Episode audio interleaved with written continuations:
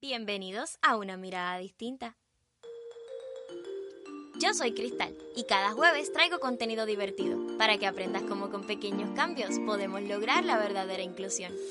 Si te interesa aprender sobre las personas con discapacidad visual desde una manera sarcástica, divertida y muy diferente, quédate a escuchar. Este episodio es patrocinado por ScriptTalk llegó una herramienta que le permite a las personas con discapacidad visual o baja visión acceder a toda la información necesaria de sus medicinas. Solo pídele a tu farmacéutico que coloque una etiqueta digital en tu frasco de medicinas y así podrás acceder a toda la información necesaria desde una aplicación móvil o desde una máquina que puedes solicitar a la compañía. Si eres farmacéutico y te interesa acceder a esta información o si quieres más información para tú solicitar las etiquetas parlantes, comunícate con Cintia Velázquez a los enlaces que te estoy dejando en la descripción y ahora sí, quédate a escuchar.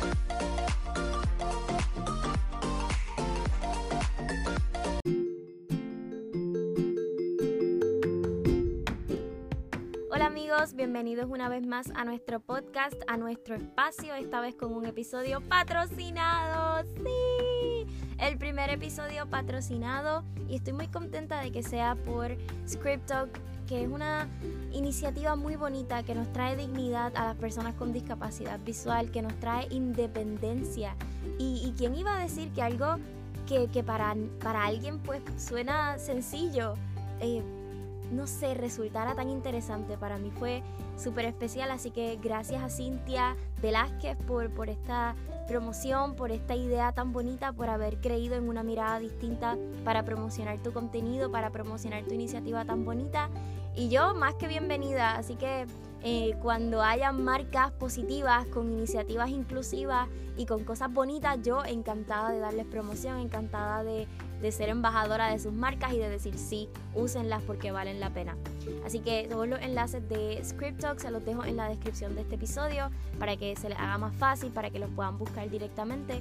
Y nada, es bien interesante, así que yo aquí dándoles mucho más anuncio de lo que, de lo que normalmente se hace una promoción, pero es que de verdad la compañía es excelente, Cintia es excelente y la iniciativa es más excelente todavía. Bueno, el episodio de hoy se trata de por qué las cosas pequeñas no son accesibles. Cosas tan chiquititas y tan minúsculas que a veces resultan bastante poco accesibles. Por ejemplo, eh, y, para qué yo quiero traerle esto? Déjame empezar por para qué. Pues para qué? Para que ustedes vean cómo cosas que para ustedes pueden ser del diario, que para ustedes pueden ser insignificantes, para una persona con discapacidad visual específicamente pueden ser lo más inaccesible del mundo.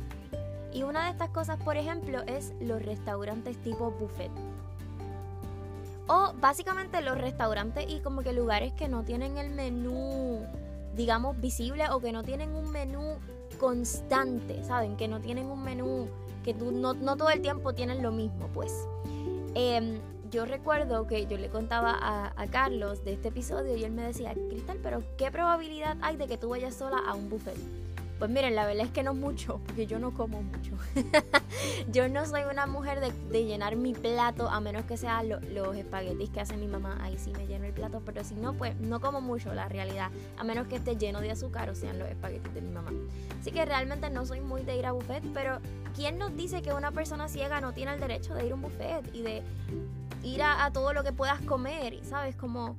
¿Por qué, ¿Por qué no puede ser accesible? ¿Por qué no pueden hacerlo de alguna manera que no sé, haya un menú digital que se renueve todo el tiempo o que tengan algún empleado afuera que esté constantemente asistiéndote diciendo cuál es el menú o que tú le puedas decir, pues mira, quiero que me sirvas esto y esto y esto y me lo traigas al plato.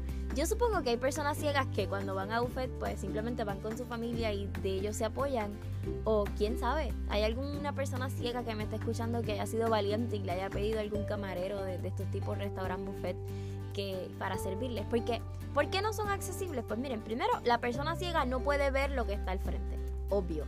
Y con tantos olores y con tantas bandejas es como muy complicado todo. Yo les decía que las personas ciegas no tienen balance.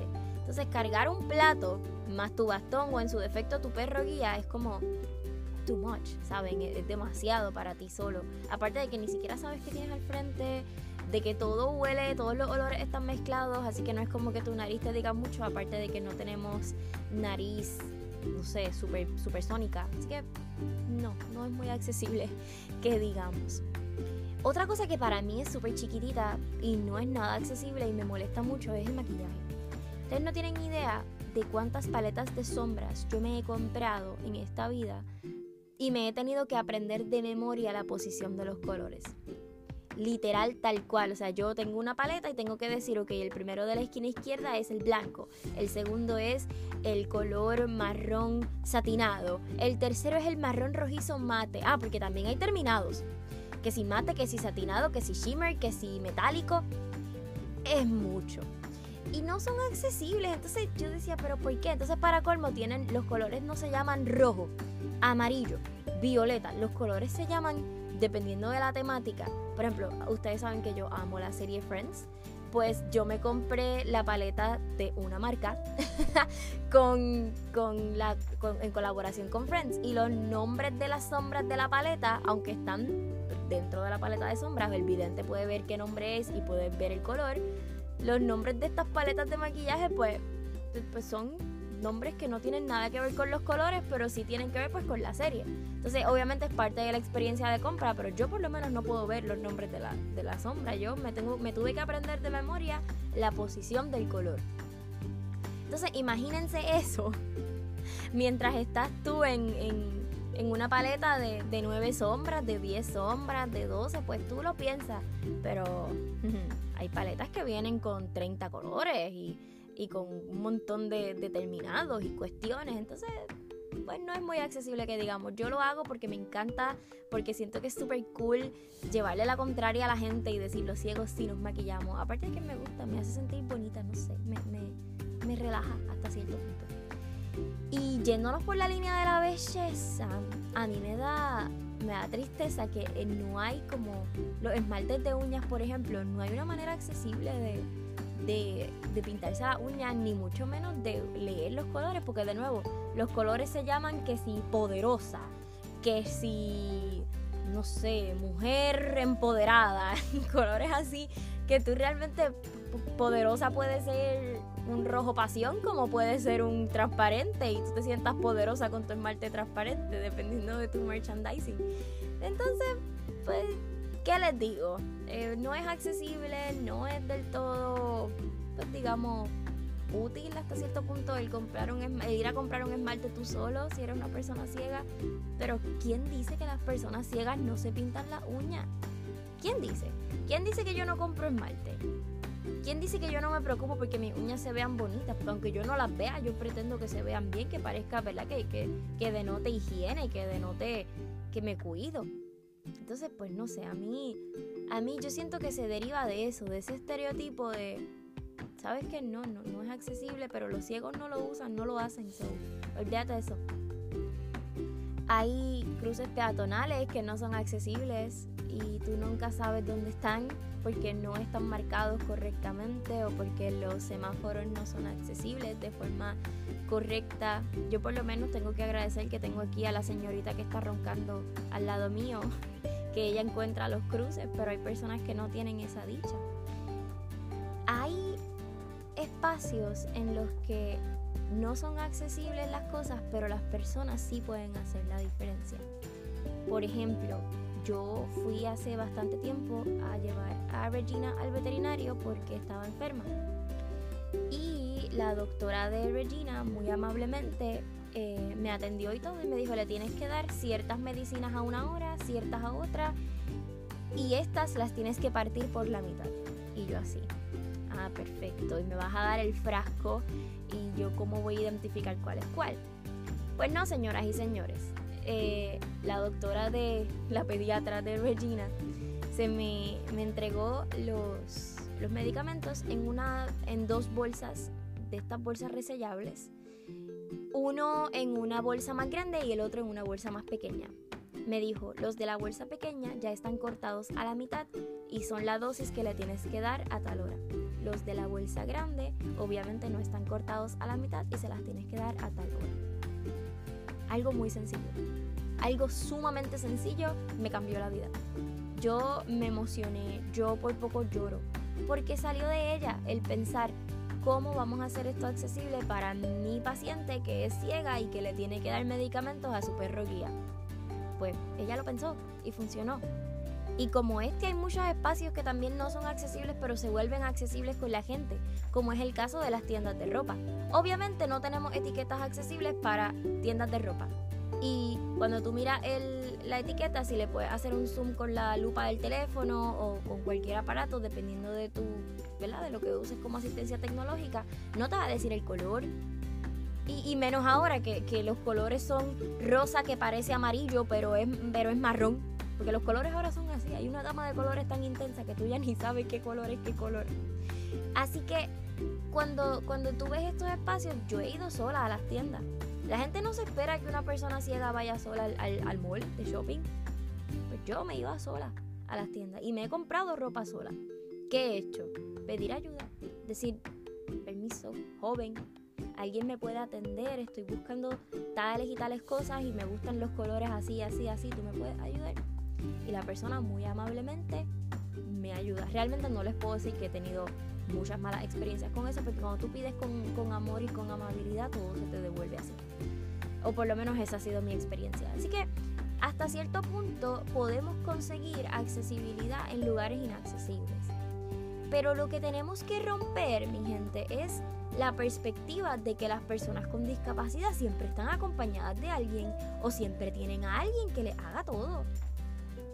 Miren, los productos de limpieza, a veces uno compra productos y todos vienen en el mismo empaque y, tú tienes que, después que los compras, tienes tú mismo que rotularlos o que guardarlos en distintos espacios, porque si lo usan mal, tú no sabes qué puede pasar.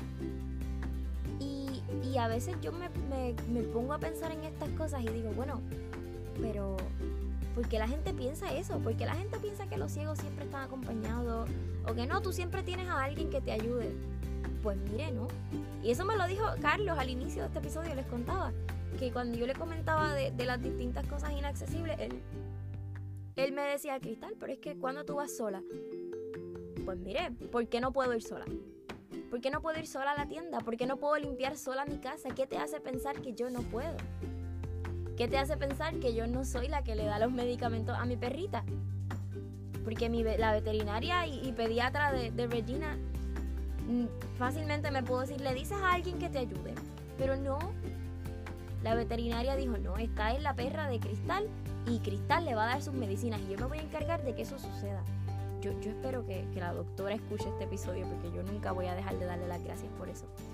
Así que yo creo que lo primero que tenemos que hacer para romper con las pequeñas cosas inaccesibles es dejar ese estereotipo que nos comentaba Shal María Arroyo de Realidad Desconocida eh, en un episodio anterior que yo la, la, consulté para, para, el episodio y ella me decía eso, que el estereotipo más grande que ella conocía de las personas ciegas era ese, que la, que la gente creía que siempre andábamos con alguien, que dependíamos de alguien y por lo mismo nadie se ha preocupado en hacer menús accesibles para personas ciegas porque siempre nos lo leen. Pero ¿por qué esperar? ¿Por qué tendríamos que esperar a, que alguien haga ese servicio por nosotros? ¿Por qué no podemos buscar maneras de que el servicio sea verdaderamente accesible y de que esas pequeñas cosas nos den dignidad y nos den libertad y nos den independencia?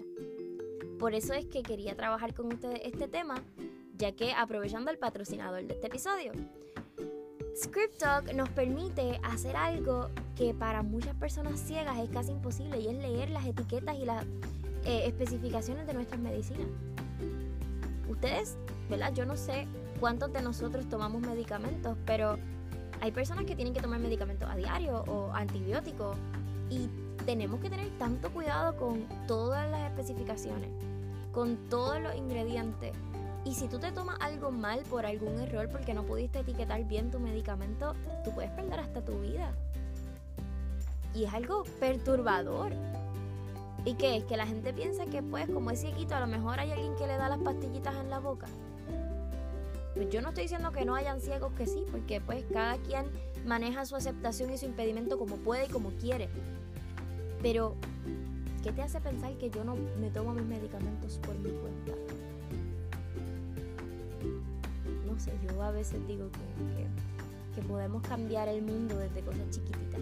y algo bien sencillo que tú puedes comenzar a pensar y volver las cosas pequeñas accesibles es pensando en cómo una persona con discapacidad puede hacer esto solo. Y a lo mejor no se te ocurre nada al momento, pero a lo mejor sí. Para ello tenemos la sección nueva, el manual, a la cual le está yendo súper bien. Gracias por eso, de hecho. Si no sabes qué es el manual porque llegaste por primera vez aquí al episodio, te recomiendo que, que lo verifiques. Es el episodio anterior a este y está súper interesante. Así que, bueno, quería hacer este episodio cortito. No sé ni cuánto tiempo llevo hablándoles de lo mismo. Y para que no se haga más repetitivo, pues nada, resumiendo, básicamente lo único que yo les, les quiero dejar con esto es que las pequeñas cosas que pueden ser súper inaccesibles para una persona ciega se pueden volver accesibles de una manera sencilla, de una manera súper rápida. Por ejemplo, hay restaurantes, volviendo al tema del inicio, hay restaurantes tipo buffet que ahora con la pandemia tienen personas que sirven la comida. Para mí eso es un éxito. Yo me pararía y buscaría mi comida, definitivamente. Porque como ahora es con plato plástico, yo puedo pedir de estos platos que son como para llevar y lo llevo cerrado y se acabó el problema. Y listo, y como la persona me va a estar diciendo que hay por aquí, que hay por acá, me puedo mover ciertas descripciones de cómo es el área y vamos. Se puede, lo, lo intentamos. Aunque no nos salga, lo intentamos, pero nos da la oportunidad de intentar algo diferente. Así que siempre hay alternativas de hacer las cosas inaccesibles que se vuelvan accesibles, por supuesto. Y comencemos por lo pequeño. No tenemos que comenzar por cambiar todos los cruces peatonales de Puerto Rico ni del mundo. Podemos simplemente comenzar por proveer etiquetas parlantes para los medicamentos. O podemos comenzar por intentar ponernos en los zapatos de la otra persona y entender y buscar la forma de hacer la vida accesible o de hacer las cosas pequeñas accesibles. Eso es todo lo que yo quería dejarles en el episodio de hoy.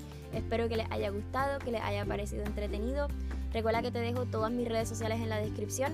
Recuerda que te dejo también eh, los enlaces para contacto de ScriptTalk en las redes sociales. Si eres dueño de una farmacia, te recomiendo que, que los contactes para que puedas conocer un poco más sobre las etiquetas parlantes y cómo las puedes conseguir y cómo puedes hacer de algo tan chiquitito algo súper grande y ayudar a muchas personas con discapacidad que te lo vamos a agradecer muchísimo.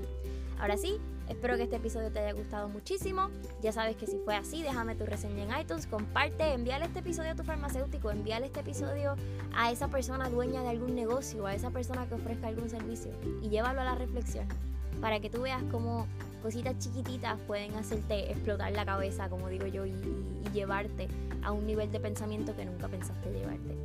Así que espero que, les sirva de algo el episodio, espero que lo compartan mucho, mucho, mucho, mucho, me ayudan demasiado. Este episodio me gustaría que lo compartieran mucho, mucho, mucho. Eh, al igual que todos, pero este en particular, compartirlo mucho, mucho, mucho, me haría muy, muy, muy, muy feliz. Y ahora sí, me despido, no sin antes recordarte que con un poquito de empatía y mucha, pero mucha, pero mucha educación, podemos ver la vida desde una mirada distinta. Ya será hasta el próximo jueves, en donde celebraremos el Día del Perro Guía. Así que estés pendiente porque lo que viene va a estar bien interesante. Ahora sí, hasta el próximo jueves. Bye.